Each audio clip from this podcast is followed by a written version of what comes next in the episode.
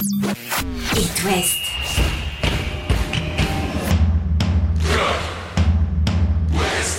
Cop West. Chaque lundi et jeudi à 20h. Simon Rongoat, Catel Lagré. Et bonsoir Catel Et Lagrèche. bonsoir Simon Rengoat. C'était un bon petit week-end cette Ah fois. ouais, j'ai bien aimé moi. Hein On s'est euh, régalé avec tous nos clubs de l'Ouest. Combien de défaites? Zéro. Aucune. Aucune défaite, trois victoires, un nul. Tout va bien pour euh, Brest, pour Nantes, pour Rennes et pour Lorient. C'est surtout pour Lorient et pour Nantes que c'était un peu étonnant. Et euh, presque même le nul de Brest qui nous a étonné Ouais, à déçu. Clermont. On va débriefer tout ça. Écoutez euh, les coachs, notamment Stéphane, après le succès du Stade Rennais qu'on n'arrête plus au Havre. Le Brise qui se réjouit de ses trois points face à Reims. Gourvenec qui avait écarté Mollet. Tiens, on en parlera. Florent Mollet écarté et Nantes qui gagne à à Toulouse. Enfin, Eric Roy, après le nul à Clermont, on est parti. Chaque lundi et jeudi, C'est Cop West sur It West. Avec donc euh, le Football Club de Lorient pour débuter, Catel qui l'emporte face à Reims. Ça va mieux. On en avait parlé avec Imran Louza. Si vous avez euh, raté l'interview du milieu de terrain des Merlus, c'est en replay sur itwest.com. C'était euh, jeudi soir. Il fallait enchaîner. Les Merlus l'ont fait. Oui, et Lorient n'est plus relégable. Lorient est barragiste désormais à égalité avec Montpellier. Premier non relégable à un point de Toulouse, 14e. Lorient qui a réussi à enchaîner une deuxième victoire. Tu l'as dit, 2-0 face à Reims. Début de Bamba, une tête smatchée magnifique.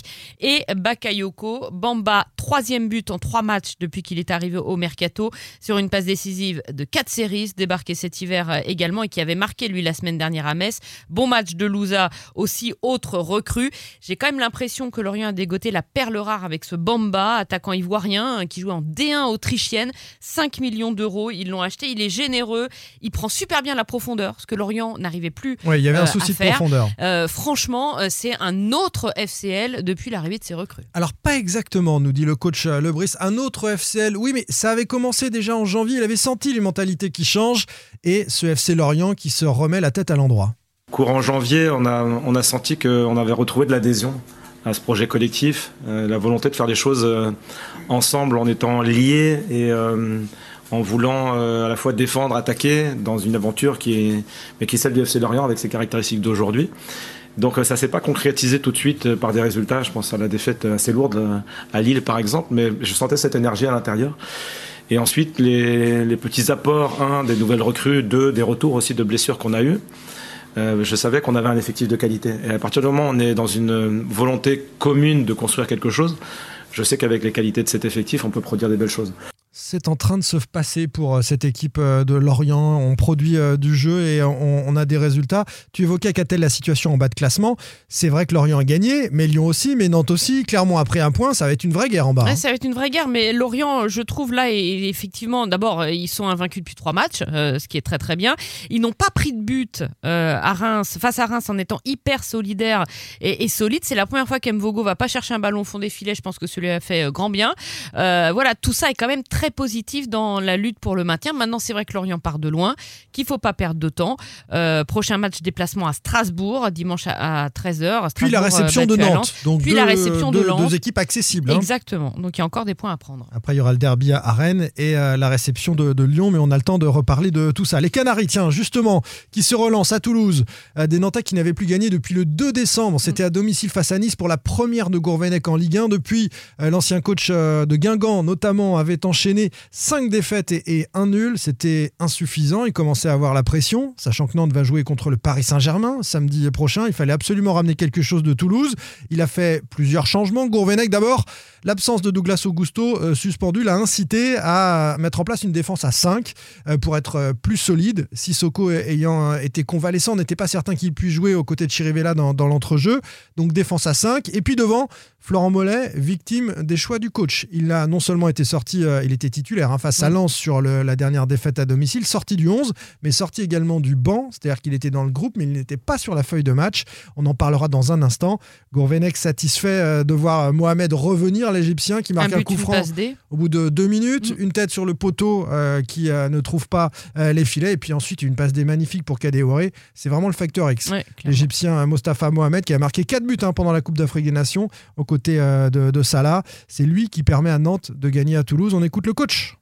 On est resté sur ce qu'on avait travaillé, c'était ce qu'on avait prévu. Euh, le scénario nous a mis dans quelque chose d'idéal pour nous, mais aussi d'un peu bancal aussi pour Toulouse, qui a dû se découvrir très tôt dans le match. Après, c'était de, il fallait tenir la distance, on l'a tenu, euh, même si on il marque, il marque un but un quart d'heure de la fin qui est, qui est refusé de manière logique. Euh, on, a retrouvé de l'efficacité, on a retrouvé de la densité, on a vu euh, des joueurs qui ont très très bien travaillé ensemble, y compris les jeunes qui sont rentrés. On finit avec euh, quatre jeunes du centre de formation et pour aller chercher un résultat extérieur, donc c'est positif. Sur l'état d'esprit, ça doit être un match référence. Un match référence, peut-être pas en termes de, de possession, parce que Nantes finit la rencontre avec 25% de possession. Oui, en même temps, quand tu mènes à l'extérieur, tu laisses le ballon. C'est Enfin, souvent j'y vois ça. Pas, Quand tu marques euh, rapidement, oui, mais là, voilà. ils l'ont vraiment beaucoup laissé et, et Toulouse a été euh, globalement inoffensif. Oui, et après, ce qu'on peut aussi saluer, c'est le retour de l'efficacité, parce qu'on on pointait ça du doigt depuis des semaines. Bon, bah là, pour le coup, euh, tu es efficace. Le point noir de la soirée, c'est quand même la blessure d'Alban Lafont. Je sais pas où on en est, euh, mais il doit passer des examens. Et, Examen en cours, petite gêne derrière la cuisse. Il ne pouvait pas sortir Alban Lafont parce que Nantes avait effectué tous ses changements. Donc il a fini avec cette petite gêne. Est-ce qu'il sera là face au Paris Saint-Germain? Euh, C'est Ce une des mieux. questions. Un des autres enseignements, on a parlé de la défense à 5, c'est euh, la bonne entente entre euh, devant ce, ce trio, Kadewere, Mostafa Mohamed et Benny Traoré, qui était lui de retour de, de suspension. Ça fonctionne bien, cela. Il y aura un quatrième larron qui va se mêler dans la, la danse. C'est Moses Simon qui a perdu la finale de la Coupe d'Afrique des Nations avec le Nigeria. Dans quel état psychologique va-t-il revenir? Content d'avoir été jusqu'en finale ou, ou très déçu de ne pas avoir remporté la canne après En tout cas, mené 1-0. on sait qu'il est, euh, Moses Simon, euh, le meilleur Nantais sur euh, la première partie de saison. Et là aussi, devant, ça peut faire mal. Ces, ces quatre-là sont de véritables atouts. Nantes a vraiment complètement modifié son visage offensif à l'occasion du, du mercato, un peu à la manière des Lorientais. Pour finir, Gourvenec évoque les jeunes, et c'est vrai que c'est la patte Gourvenec. On a assez dit qu'Aristouille, issu du centre de formation, était un peu craintif sur l'idée d'intégrer des jeunes dans l'équipe. Il avait toujours ce souci de l'expérience, de la Ligue 1, etc. Gourvenec, même sous pression, il fait rentrer Bounsinkam, il fait rentrer euh, Mongo, le jeune euh, arrière droit, euh, Streder euh, jeune attaquant qui entre aussi, Nathan Zézé à la confiance du coach, c'est sa quatrième titularisation, le défenseur central du, FC Nantes. On peut même se dire que Nathan Zézé a presque gagné sa place de, de- de titulaire dans cette charnière centrale, donc c'est quelque chose de, de marquant de la part de, de Gourvenec, qui a donc écarté Mollet. Est-ce qu'il était blessé? Est-ce qu'il y a un souci? Pas du tout. Choix du coach, nous dit Gourvenec.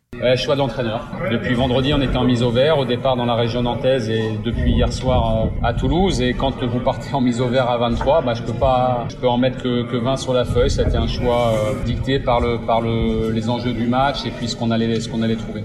Un choix dicté par les enjeux du match. Il ne condamne pas Florent Mollet, mais c'est vrai qu'il tient un peu la comparaison avec euh, les éléments offensifs qui sont beaucoup plus percutants dont, je vous parlais à l'instant. Nantes qui accueille le Paris Saint-Germain samedi soir à la Beaujoire. Le Stade Rennais, euh, de son côté, Catel a enchaîné à nouveau euh, face euh, au Havre sur la pelouse havraise avec un, un Bourigeau euh, lui aussi retrouvé. Ouais, but de Bourigeau, qui n'a pas été extraordinaire dans le jeu, mais qui était là pour marquer ce but, ce 50e but pour lui euh, en Ligue 1. Le stade poursuit sa remontada. Les Rouges et Noirs sont Incroyable. ce soir 7e à 4 points des 6e et des 5e.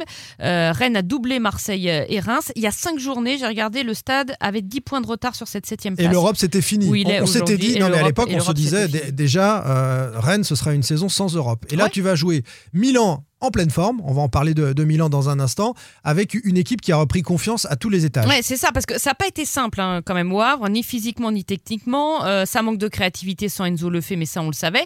Il n'empêche que ça gagne, euh, parce que le stade est plus efficace, euh, un peu plus en réussite, plus solidaire aussi dans les moments difficiles comme hier en fin de match.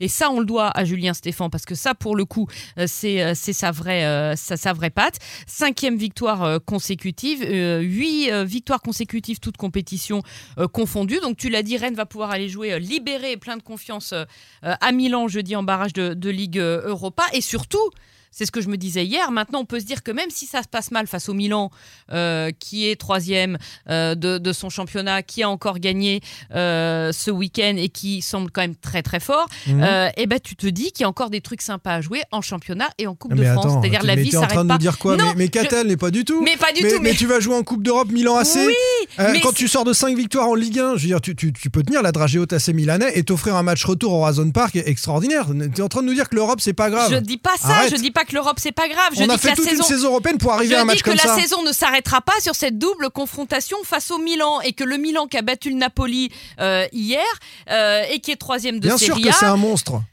Sauf que le Stade Rennais est en forme et moi j'ai hâte de voir cette confrontation. Je- Écoutez aussi. le, le coach Stéphane après euh, ce succès au Havre. Une bonne équipe doit être capable de gagner dans différents registres, euh, parfois en étant brillant, comme ça a été le cas euh, mardi à, à, Sochaux, parfois en étant euh, besogneux, ce qui a été un peu notre cas en première mi-temps, et puis en réussissant au cours d'un match à renverser le cours des choses, et puis en s'accrochant à la fin lorsque cela demande de s'accrocher aussi. Donc euh, il y a des contextes qui sont différents, il y a des oppositions qui sont différentes, il y a des états de forme aussi qui peuvent être différents d'un match à l'autre. Euh, un match n'est jamais le même euh, d'une journée sur l'autre ou d'un ou week-end sur l'autre. Et euh, voilà, ils ont réussi. Euh, ces joueurs-là aujourd'hui, cette équipe-là a, a, réussi à allier euh, parfois le beau jeu et, et, souvent un esprit de corps remarquable sur l'ensemble de la rencontre. Et l'esprit de corps, il est indispensable mmh. pour réussir en, Ligue 1, pour réussir en, en Coupe d'Europe. Ne t'en déplaise, qu'a-t-elle Non, Mais je dis pas ça. Rennes a une chance. Mais à un moment donné, il y a cinq journées, en fait, les supporters oui. rennais se disaient bon bah écoute, il nous reste le Milan et puis après ouais, la saison tout. sera finie. Mais non, okay. la saison okay. elle sera pas finie. Et par contre, ce qui est intéressant, c'est de voir comment cet effectif-là, avec le fait blessé, avec Reader toujours blessé, etc., va résister à ce mois de février qui va quand même être dingue avec la Coupe de France, la double confrontation mmh. face à Milan et des matchs de championnat qui se terminent par le PSG. C'est un petit truc qui est embêtant, c'est quand même Monaco qui s'est fait taper euh, par Rouen en Coupe de France parce que sinon, euh, si... ça c'est embêtant. Bon, Rouen ira sans doute pas au bout, mais, mais quand même il faudrait que ce soit un club déjà européen qui gagne la Coupe de France et la septième place occupée par le Stade Rennais serait européenne. Oui, mais tu es aussi loin de la sixième maintenant, donc en fait tu, tu peux, choper tu, la sixième. Oui, bah, D'autant que Marseille va pas, Marseille va pas bien, points. donc. Euh... Non, mais on verra ça. On, on va suivre ça avec passion sur cette fin de saison, tout comme nos Brestois qui ont pris un petit point à Clermont. Euh, 37, c'est le nombre d'unités que compte le, SB 29 après le succès de Monaco à Nice, qui est passé devant sur le podium de cette équipe euh, brestoise. Écoutez, Eric Roy après le nul à Clermont. Sur le contenu du match global, on peut considérer qu'il est logique. Après, on peut avoir des regrets parce que par rapport au scénario, par rapport au fait qu'on a des occasions sur la fin de match qui sont des grosses occasions. Donc euh, voilà, on pense qu'on aurait, et je pense qu'on aurait pu tenir le résultat et que surtout on aurait pu faire la décision à la fin. Donc euh, voilà, après c'était un match, euh, on savait qu'il allait être difficile avec une équipe qui joue sa survie et qui euh, forcément vend chèrement sa peau. Donc, non, on n'a pas trop maîtrisé, on n'a pas la prétention de tout, enfin d'être capable de toujours tout maîtriser, mais on a quand même maîtrisé une bonne partie du match.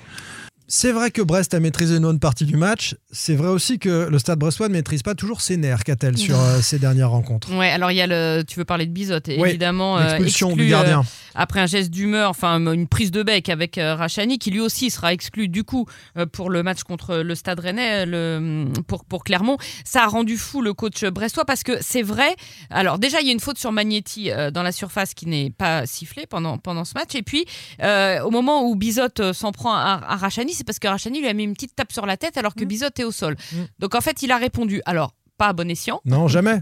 jamais. Jamais parce On que tu pénalises ton club. Voilà, et ça va être très très embêtant si Bizot est suspendu. Je sais pas combien il peut prendre pour ça, mais euh, mais ça va quand même être ouais, ça va être ça va être embêtant pour le Stade Brestois. Ce qui a gêné les Brestois sur ce match à Clermont, c'est que Clermont avait abandonné sa défense à 5 pour renforcer son milieu de terrain et gêner ce que les Brestois font le mieux, c'est-à-dire ce pressing haut et aller chercher haut les ballons. Et le problème, c'est que maintenant, comme Brest est bien attendu et bien étudié, ah bah oui, bien euh, les adversaires vont beaucoup faire ça, c'est-à-dire gêner le milieu de terrain euh, brestois. Et mais bon, Eric Roy va trouver des solutions. Oui, il en trouve toujours, le coach brestois. C'est pour ça que Brest est à la quatrième place euh, du classement. On finit avec euh, la Ligue 2, qu'a-t-elle Angers battu Ouais, la défaite d'Angers à Auxerre. 1-0 pour euh, les Angevins qui restent totalement dans la course hein, à la Ligue 1 euh, avec cette équipe auxerroise évidemment. Nul de Laval à Valenciennes, un partout. Défaite euh, de Guingamp à Ajaccio et puis le joli succès euh, de Concarneau Ouais, sur le même score. hein, l'air. 3-0 ces deux matchs-là. Euh, du côté euh, d'Annecy, Concarneau se, se donne de l'air effectivement. Rendez-vous jeudi pour l'avant-match qu'a-t-elle spécial Milan AC Stade Rennais. En duplex de Milan pour l'avant-match de On ce barrage d'Europa League. Allez, salut, bonne soirée. On vous laisse avec Lucas dans Backstage. Retrouvez demain matin votre émission Cop West en replay sur itwest.com et sur l'application itwest. Cop West est votre émission. Prenez la parole et posez vos questions aux pros de la saison. Sur It West.